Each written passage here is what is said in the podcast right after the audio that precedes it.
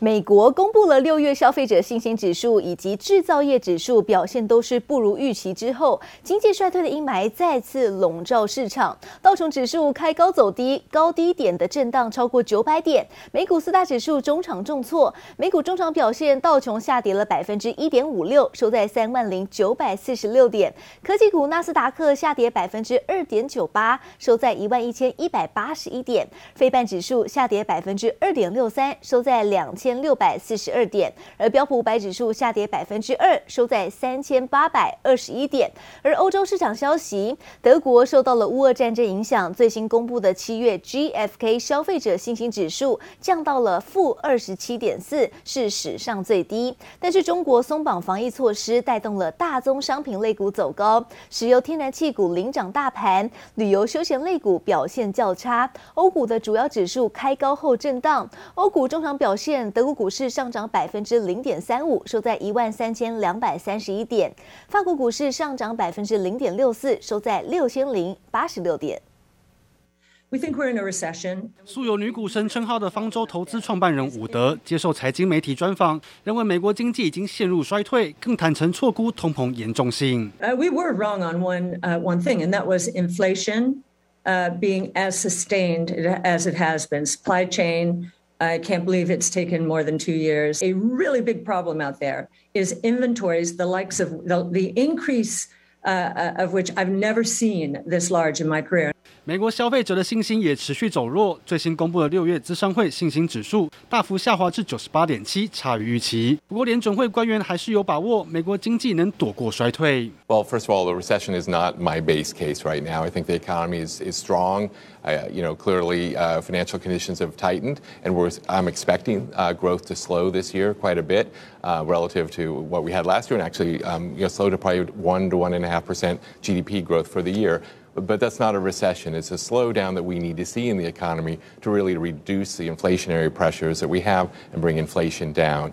市场同时关注中国进一步放宽防疫措施，将入境人员隔离的时间缩短一半，带动旅游、航空类股走势。银行类股也受到美国主要大型银行通过联准会压力测试的激励而走扬。Bank of America, another company, just announcing it is raising its dividend on the heels of the latest Fed stress test results.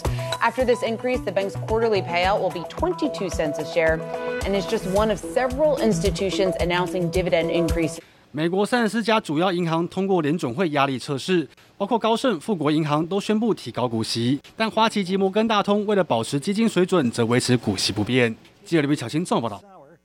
iPhone 大工大厂富士康的郑州厂，为了应应备货潮，正在大规模的招募员工，而且还向实习生招手，更寄出了推荐奖金，最高达人民币六千元，也就是大约台币二点七万。产业专家就表示，苹果相关的供应链在第三季会进入到较高的出货旺季，有望为台积电、鸿海跟大立光等台厂打上耀眼的苹果光。请各位戴好口罩。拿出手机，扫二维码。民众一个接一个排排站，准备进入富士康工厂。iPhone 全球最大的生产链红海富士康郑州厂再度大规模的招聘员工。这次除了要招募一般的人员外，还向实习生招手，并且发放推荐奖金达人民币六千元，月薪台币二点七万元。同时也欢迎离职后的员工返回工作岗位，更加码祭出入职奖金五千四百元的人民币，希望能加速生产 iPhone 十四系列新机。如果有些学生他来了，比如说人家是实习的，人家能干的时间久一点，那好，如果你能做到旺季结束的话，富士康这边会再给你八千五的返费。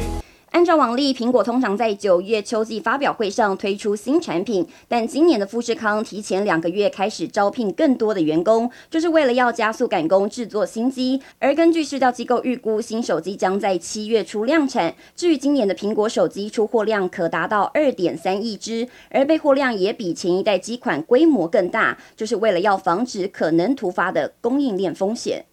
目前唯一大概还。相对大家还保持比较乐观的，应该就是苹苹果了。那所以目前确实在整个供应链上，在相关苹果的这个供应上，应该在在第三季会开始是一个比较进入一个比较高的一个出货，慢慢进入一个出货的一个旺季。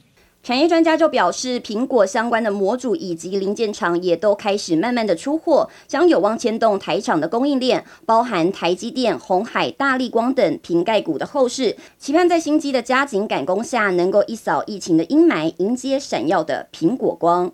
记者陈湘婷、严连凯台北采访报道。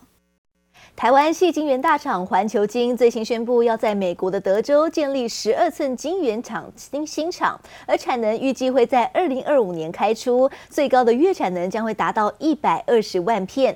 对此，环球晶的董事长徐秀兰在昨天就表示，主要是因为今年初并购世创没有成功，而如今 B 计划就是建新厂。不过，他也提到美国的补助很关键，如果晶片法案迟迟没有通过，未来可能就会调整做法。高空俯拍、车水马龙的街道，每个建筑设施都充满着满满的德州风情。这里是美国德州西尔曼市，也是全球第三大半导体细晶圆厂环球晶十二寸新厂的落脚地。预计新产能在二零二五年就能开出，最高月产量可达一百二十万片，面积将达三百二十万平方英尺。不但是美国二十多年来首座细晶圆厂，更是美国历年来最大的十二寸半导体厂。那它会建的这个呃规模，就是我们原来年初讲的一千亿里面的五十五 percent 是 greenfield，基本上都还是会搭配客户的需求到哪里，我们才会再追加、再投资，然后再把这个。设备拉到什么地方？这个后面的速度一定是这样，我不会在今天一口气把那块地就 build out 了。环球金这次大规模扩厂，董事长徐秀兰也透露，主要是因为今年初并购世创案失利的 B 计划，最终选址美国，总投资金额估达五十亿美元，腹地、水电、人才是考量设厂的三大因素。不过有感美国市场成本压力较大，对徐秀兰来说，晶片法卡不卡关很关键。尤其建厂的成本也也也都相对都高非常多，那所以我们也会需要，这是为什么我们要拿到很多补助？这个美国的 c h i p b a c k 这个补助法案对我们是很关键，呃，也就是说。如果他的法案迟迟不通过，我们就一定会调整做法。面对台湾半导体大动作投资，美国商务部长雷蒙多也发声明大赞这项投资案有助重建美国半导体供应链。同时话锋一转，更在喊话要迅速通过晶片法案，增加投资者的信心。如今台厂应邀设厂，就看美方后续又能试出什么利多方案。记者林文森、林家宏台北采访报道。电力结构改变，政府预计在二零二六到二零三五年试出总装置容量十五吉瓦的。钢构大厂世纪，还有集团跟 CIP 在彰芳西岛离岸风电计划，昨天就举行了记者会，宣告亚洲最大首座本土生产的九点五 w 水下基础正式完工。而被问到怎么样看待政府调涨电价呢？董事长赖文祥就表示，涨电价合理，不能一直让台电亏钱，并表示台湾有发展绿电的优势。现在看到一座又一座的呢，就是目前亚洲最大，而且是本土生产的九点五兆瓦离岸风电的水下基础。一座呢大约一千三百吨，准备出海安装，航行要十个小时抵达张芳西岛风场。位于台北港厂区，每一座将近七十五公尺高、咖啡色、黄色相间的离岸风电水下基础排排站。随着发电需求扩大，政府二零二六到二零三五年要求每年释出一点五 g 高瓦。风机本体容量上升，水面下的支撑基础也跟着要进，而台湾有能力做到。我去欧洲说各国家看有无吼，其实的电价给咱给几啊倍啊，啊咱嘛袂使话低电一直了解使用者付费，我认为这是非常合理的。电器给也拜有无吼，发电卖出来相对伊嘛是共款。